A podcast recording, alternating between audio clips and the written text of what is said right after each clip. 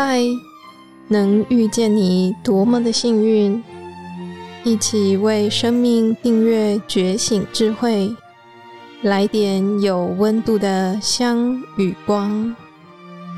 本节目由香光尼僧团企划制播。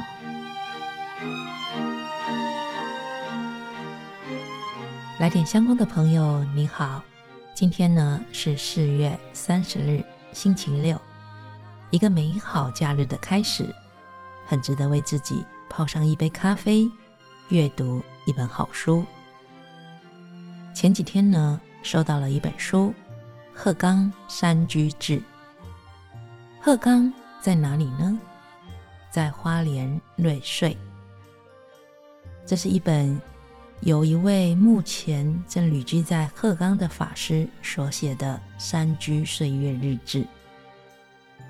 这位法师呢，是香光尼僧团的法友见日法师。他原来住在台南府城，那么呢，在去年的一月份左右旅居到花莲，至今呢也已经有一年多的时间了。在这段期间内，他每日啊白天随众农禅，夜里呢则笔根所见所闻作为功课。如今啊，整理日志，择选了精华的五十篇，集结成册出版，以回馈信师的护念。今日法师的笔触，有着一股对于生活情怀的温热，也很善于借物喻意，传达出佛家的情理。而听读他的小品，也仿佛能够感受到。陶渊明先生那一种“采菊东篱下，悠然见南山”的那种淡雅氛围，而此刻，就让我们冲一杯咖啡，一起来聆听见日法师的《山居日志》——鹤冈山居志。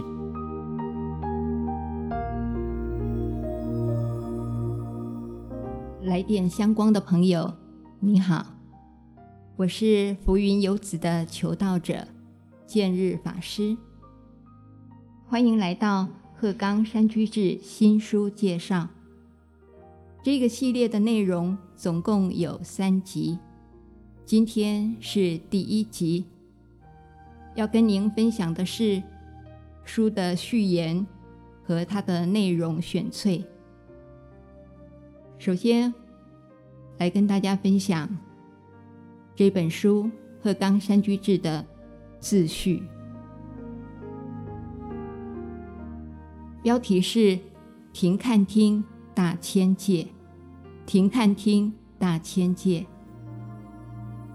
山居岁月志》要结集出版了，志友建议用地名来限定范围，强化在地的体验，所以。取名为《鹤冈山居志》。有关这本书，一切都要从二零二一年的元月开始说起。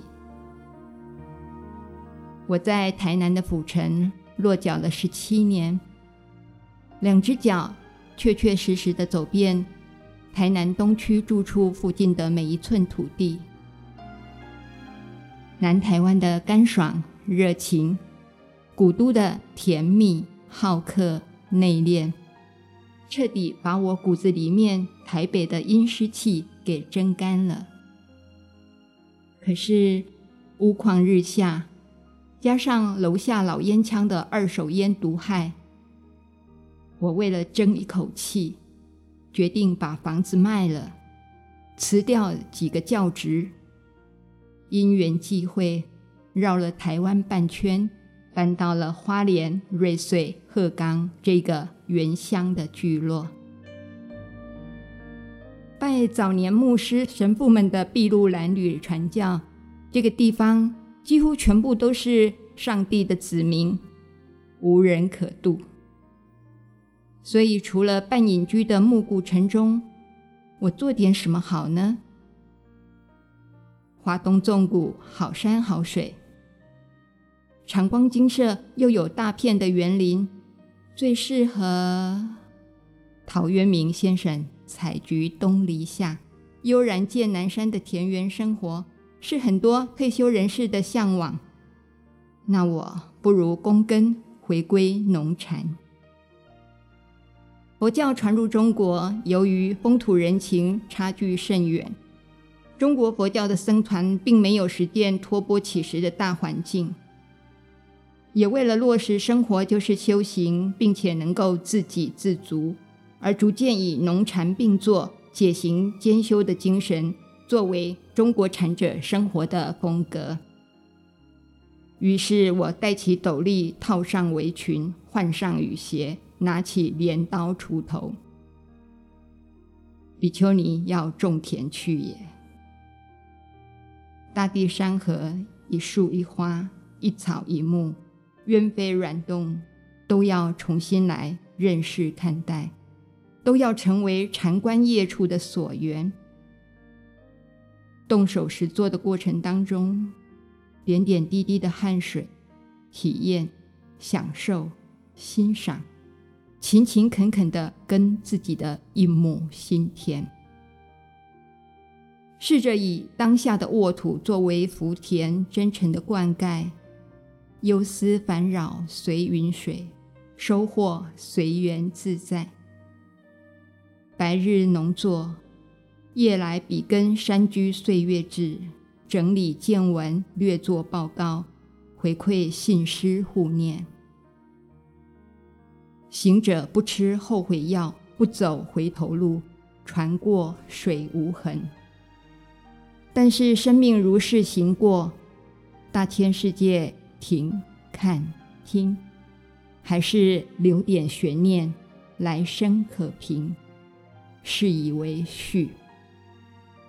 二零二一年十二月三十一号，今日于鹤冈山居。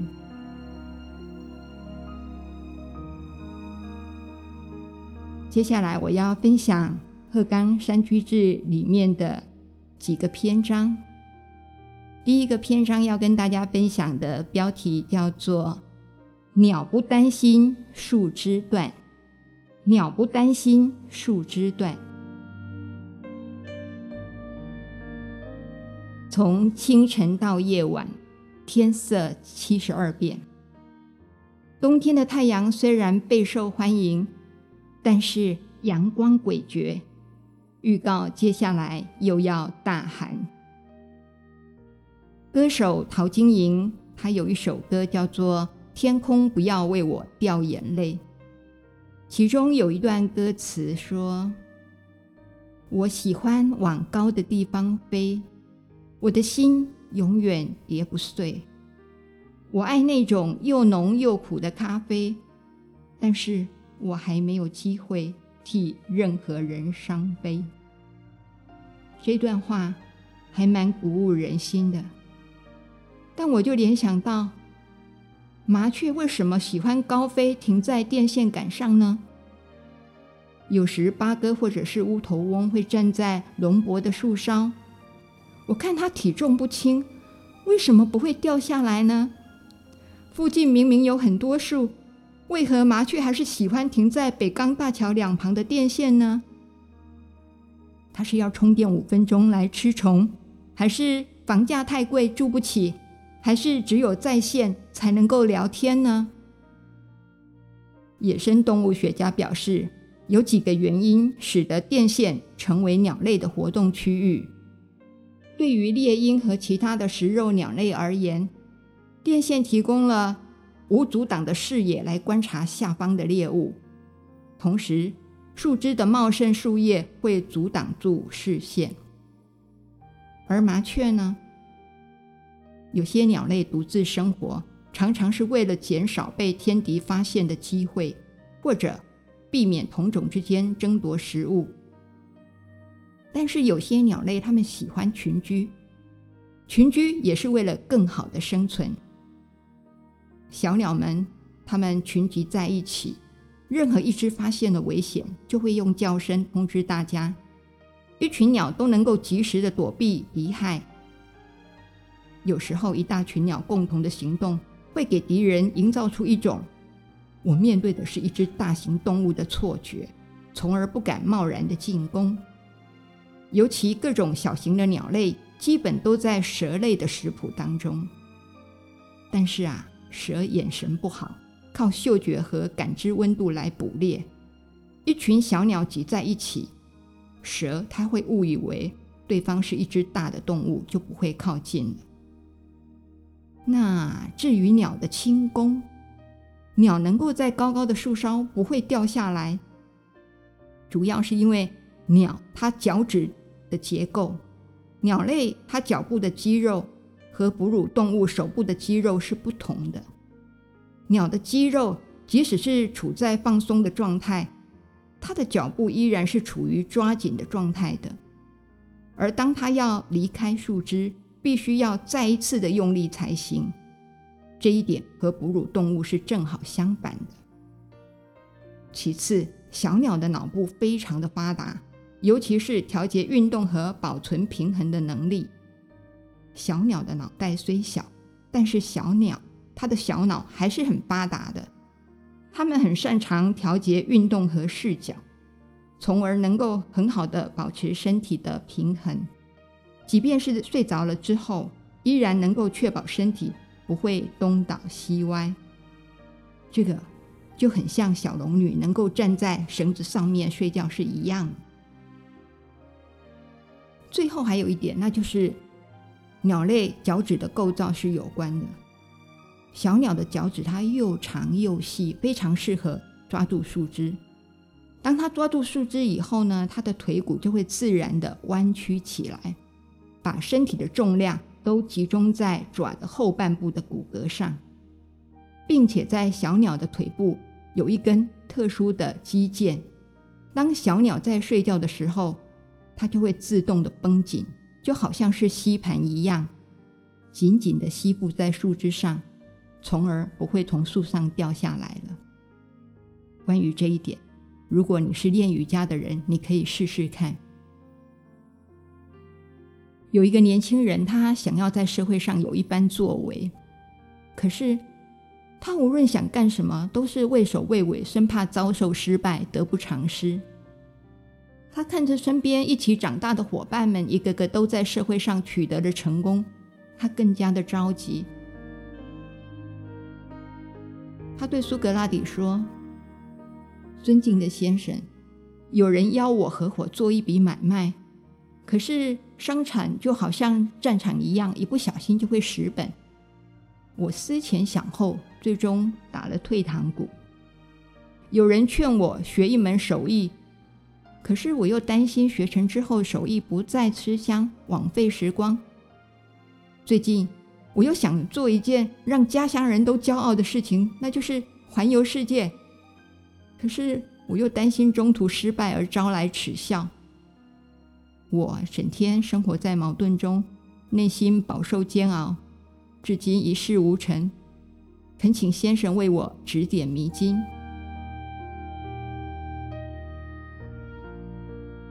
听了年轻人的诉说，苏格拉底微微的一笑，说：“我正准备出门，你既然来拜访我，不妨随我出门去散散步吧。”年轻人急切期待着苏格拉底为他解开心结，但是看着苏格拉底不慌不忙的样子，只好跟随他走出家门。他们来到一片果园旁边，看见果园里有很多的果树。在一棵挂满果实的树枝上，站着许多正在寻食的小鸟。苏格拉底指着树上的小鸟，对年轻人说：“你看，鸟儿们高高兴兴地在高高的枝头上跳跃，有的枝条很结实，有的却是枯枝。如果枯枝突然断裂，站在上面的鸟儿会不会随着枯枝一起掉下来呢？”年轻人不假思索地说：“当然不会啊，鸟儿有翅膀，它们会飞走啊。”苏格拉底赞许的点点头说：“你说的对。”一只站在树上的鸟儿从来不担心树枝会断裂，因为他相信的不是树枝，而是他自己的翅膀。同样的，苏格拉底转口就接着说：“成功的人也从来不害怕挫折和失败，在他们的眼里，挫折和失败就像断裂的枯枝。但是，只要我们的内心奋斗的信念不倒，就像鸟儿有一双翅膀，能够一飞冲天。鸟儿知道树枝不可靠。”但奋斗会带给他最大的安全感。人也是一样的。这句话太重要了，因为很重要，所以我们可以念三遍。站在树上的鸟儿，从来不担心树枝会断裂，因为他相信的不是树枝，而是他自己的翅膀。相信自己能够高飞的翅膀。接下来的一篇题目叫做《碎花木兰》。碎花木兰是一种植物。那看到了这种植物，我的思绪是这样的。温度降了，午后还飘起蒙蒙的细雨，冷冷。前两天和同学把蝶豆的小棚架搭起来，大修剪之后重新萌生的蝶豆藤芽，因为加了培养土以及施肥，长得很好，还加码回馈了一排的点芽籽。令人心花怒放。草地的水汽足够，常有马猪又拼命地织起了珍珠的地毯，每一件都珠光莹莹。而最奇特的是贴长在马路上这一株穗花木兰，柏油路陡地窜出一串串粉红色，排列成总状的花序。漫生于大地，像一张树地图。穗花木兰，稻穗的穗，蓝色的蓝。碎花木兰，特别的花，特别的名称，需要深深的蹲下来，用心静静的欣赏，才能够将自己融入情境。感受密贴大地的喜悦与幸福，因为远远的望见地面小小砖红色的花儿冒出头，还以为是鞭炮所留下的纸屑。走近一看，原来是名字真的很特别的碎花木兰。小小的蝶形花瓣，粉红的花絮，匍匐走进似的草地坚冰。卧成行军向四面八方前进，直线型的荚果像随身的护卫，羽状的复叶密集成一格，根茎牢固而经得起踩踏。碎花木兰，别名爬定兰，十一叶马蹄，是属于豆科木兰属多年生的草本，也是重要的蓝色染料的来源。碎花木兰的茎叶发酵之后，可以制成蓝靛，用于染布。它的特性是根系深，而且广能固氮，具有蔓延扩展性，有助于提升土壤中的氮肥含量。因为耐旱、耐热、耐贫瘠，所以常被种植农田、偏坡、公园草地较严苛的环境覆盖。作为地被植物来使用，作为草地上的弱势雄兵，碎花木兰经年常绿，在角落里稳定的匍匐前进，在霸占的位置上展现着它温柔的美丽。爬定兰、碎花木兰，坚韧的生命力激励着我们的斗志，也将此花供养给予生命拔河中的朋友。只要不放弃，只要鼓起信心，被打趴在地也没有关系，一切都没有办法阻碍你前进的力量，时时增加。自强不息才是究竟，犹如碎花木兰强劲的战斗力。今天的内容就先跟大家分享到这里，下一集我们再会。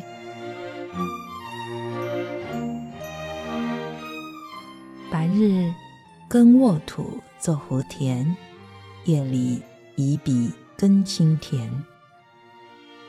听完福音有旨行者见日法师的分享，不知道你有没有与我同感呢？惊觉到自己好像已经很久没有去注意到天上飞的小鸟，以及路边独自安静盛开的小花了。这个世界真是一花一世界啊！原来小花、小鸟各有因缘。也各有精彩的故事。听读见日法师的分享，仿佛啊，能够感受到法师那种安坐于当下、享受于当下的恬淡生活。而翻阅这本书，更有一种极大的视觉享受。本书的内容除了有法师修学生活日志之外，并搭配着相关的图片。尽可能的带着读者亲临现场，而法师呢，为了也能够出一己之力赞助桃园大溪香光山寺的大殿建设，发心捐赠了两百本的《鹤冈山居志》给香光尼僧团，一本义卖价是新台币一千元整，数量有限，邀约有兴趣的您。向僧团的各分院购书，而你买书也等同支持了香光山寺盖大殿。感谢各位的扶持，也谢谢见日法师的喜舍布施。下一集呢，我们继续一起聆听见日法师的鹤冈山居岁月。